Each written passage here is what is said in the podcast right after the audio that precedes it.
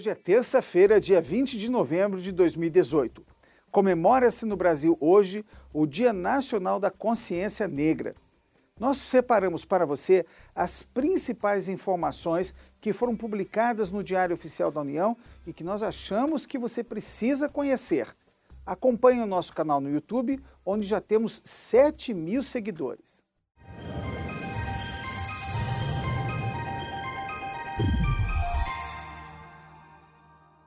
Destaque do Diário Oficial da União de hoje é o decreto que trata do Comitê de Revisão de Dívida Previdenciária Municipal, que avaliará o encontro de contas.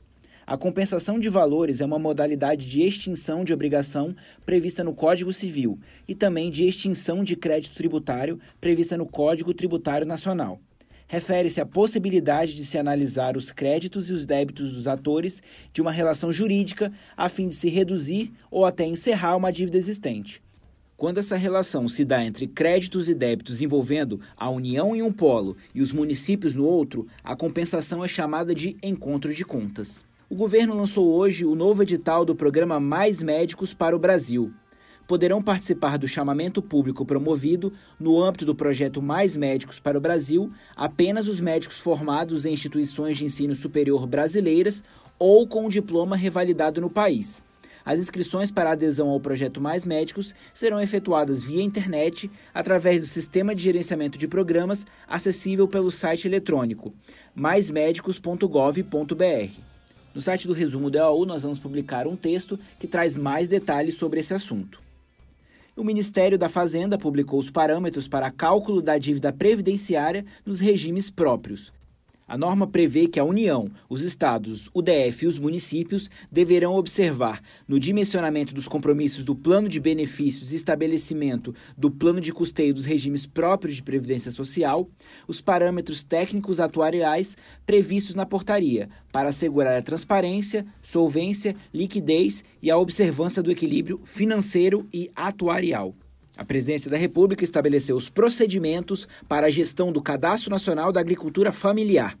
O cadastro é um instrumento de identificação e qualificação da unidade familiar de produção agrária e do empreendimento familiar rural, para fins de acesso às ações e políticas públicas. E o Ministério da Defesa publicou normas sobre o programa Calha Norte, o programa foi criado pelo governo federal em 1985 para promover a ocupação e o desenvolvimento ordenado dos municípios que integram a área de atuação, respeitando as características regionais, as diferenças culturais e o meio ambiente, em harmonia com os interesses nacionais, a proteção do território e a soberania nacional.